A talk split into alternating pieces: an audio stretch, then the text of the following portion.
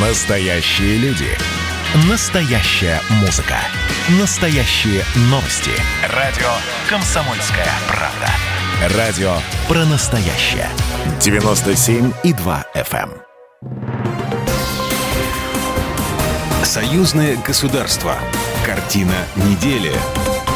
Здравствуйте, я Екатерина Шевцова. Это «Картина недели». В ней я рассказываю о том, что произошло важно в союзном государстве. Встреча президентов России и Беларуси. Стала известна дата. Космос покоряем вместе. Россия и Беларусь вскоре запустят новый спутник дистанционного зондирования Земли. Союзные ласточки. Сколько стоит билет до Минска и обратно, до Москвы? О главных событиях в союзном государстве прямо сейчас.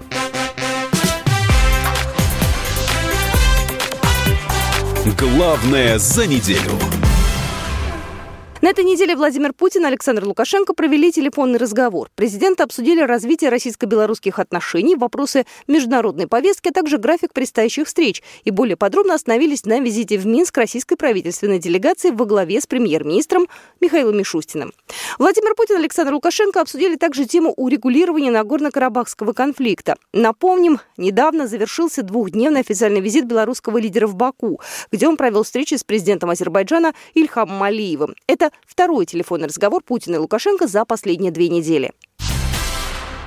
Премьер-министр Российской Федерации Михаил Мишустин приехал в Минск на этой неделе, чтобы рассмотреть одну из важнейших проблем Беларуси, заявил глава республики Александр Лукашенко. Об этом сообщает Белта. Наши с вами сегодняшние встречи и ваши переговоры, рабочие в правительстве Беларуси, обусловлены предложением Владимира Путина в Сочи, когда мы встречались и обсуждали ряд проблем. И вышли на ту проблему, которой мы в основном уделим внимание, сказал белорусский лидер. Он также сообщил другие подробности разговора с российским президентом, и в частности о том, как он охарактеризовал характеризовал Михаила Мишустина. Он у нас профессор, а может и академик. Послушай его, как он понимает ту систему, которую он выстрадал. Она нужна будет Беларуси, сказал Александр Лукашенко.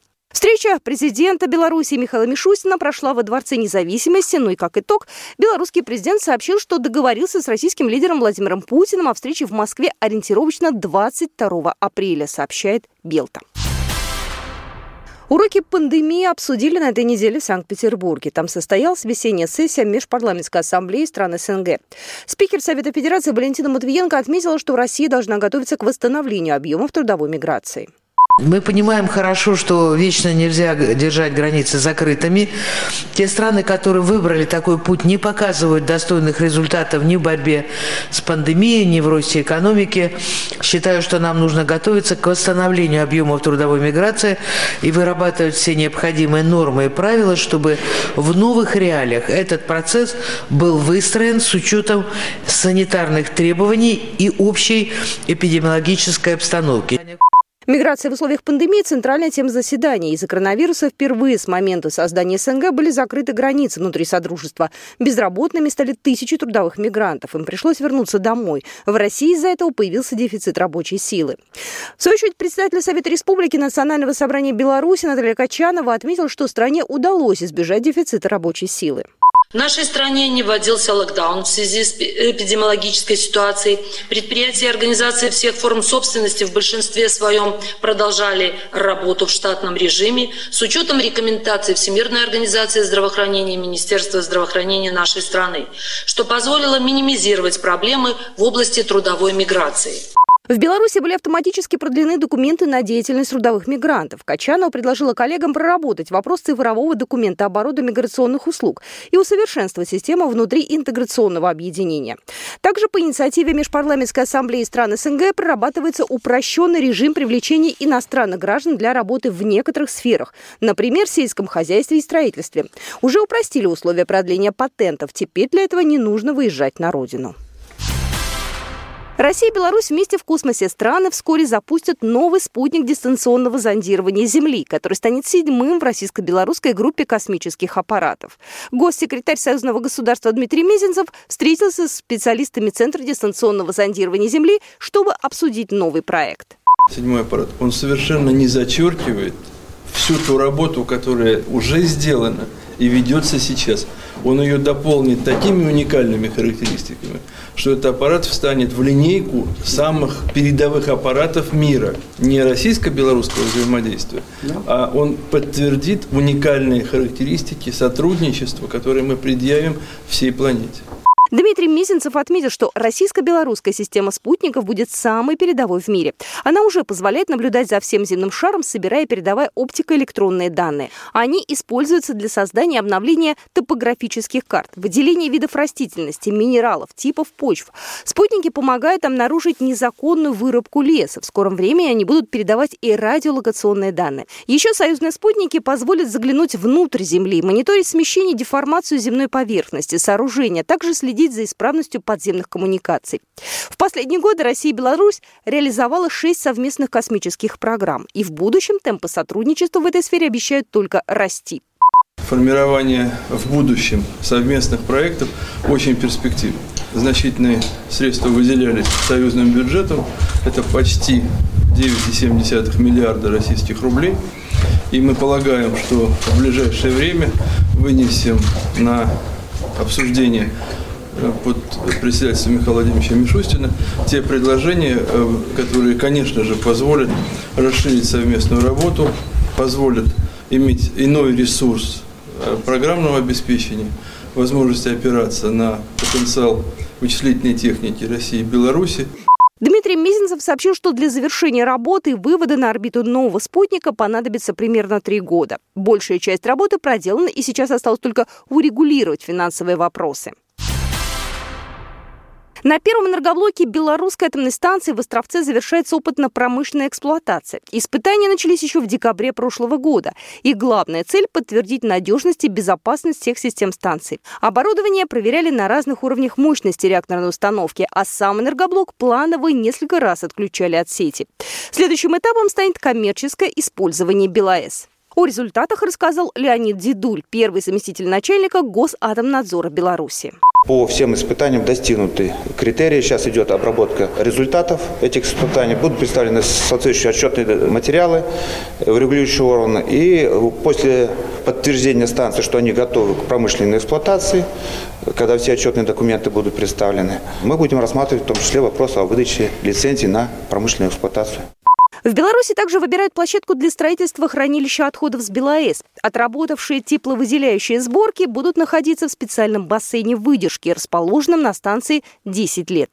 Далее их отправят в Россию на переработку. Но и после этого останутся радиоактивные отходы, которые подлежат длительному захоронению. В соответствии с законодательством они вернутся обратно в Беларусь. Первая очередь хранилища должна быть построена к 2031 году. Делегация Гомельской области во главе с председателем облсполкома Геннадием Соловьем на этой неделе посетила Брянскую область, чтобы обсудить сотрудничество. Этот российский регион входит в десятку самых активных по уровню товарооборота с Беларусью. Более подробно об этом Александр Богомаз, губернатор Брянской области. У нас, я сказал, хорошие складываются отношения. Сегодняшняя ваша поездка, мы с вами посмотрим, как мы занимаемся, как и строим вот, и спортивные объекты, и социальные, и дороги. Ну и, конечно, хотелось бы, чтобы и ваши предприятия заходили но Белорусской делегации показали школу. Они посетили медицинский Сеченовский предуниверсарий Брянской области. Еще один объект – дорога, она же защитная дамба Брянск-1, Брянск-2. Ее строительство финансируется по национальному проекту «Безопасные качественные дороги». Движение по первым пяти километрам новой автомагистрали запустят уже в этом году. О визите рассказал Геннадий Соловей, председатель Гомельского облсполкома. Вот сегодня, что мы увидели по инфраструктуре развития, на самом деле это важно не только для самого региона, но важно для людей, которые здесь живут. Инфраструктура – это самая главная оценка о работе губернатора. Гомельской и Брянской областям необходимо усилить кооперационное сотрудничество в промышленных предприятиях, отметили главы российского и белорусского регионов. Руководители ведущих проектных и строительных организаций Гомеля уже выразили готовность участвовать в реализации программ жилищного строительства, а также в возведении социальных, культурных и спортивных объектов любой сложности. На этой неделе пришла печальная новость. Умер Леонид Барткевич. Вокалист известного белорусского ансамбля «Песняры» скончался на 72-м году жизни. Песни Барткевича знали и любили миллионы людей, сперва во всем советском, а потом уже в постсоветском пространстве. Талант Леонида Барткевича был заметен уже в детстве. Он был солистом в хоре мальчиков Дворца пионеров, играл на гитаре и окончил музыкальную школу по классу труба а затем пошел учиться в архитектурной. Но музыка всегда была с ним. Во время учебы в техникуме стал солистом хорового ансамбля «Юность», а после вокалистом ансамбля «Золотые яблоки». В состав песняров под управлением Владимира Мулявина Барткевич вошел в 70-м году. Вот как он вспоминал об этом. Я тогда еще был архитектором, меня Мулявин пригласил, и после первого первой встречи с ним он написал ночью Александрину, и через несколько дней я уже пел Александрину в колонном зале Дома Союзов.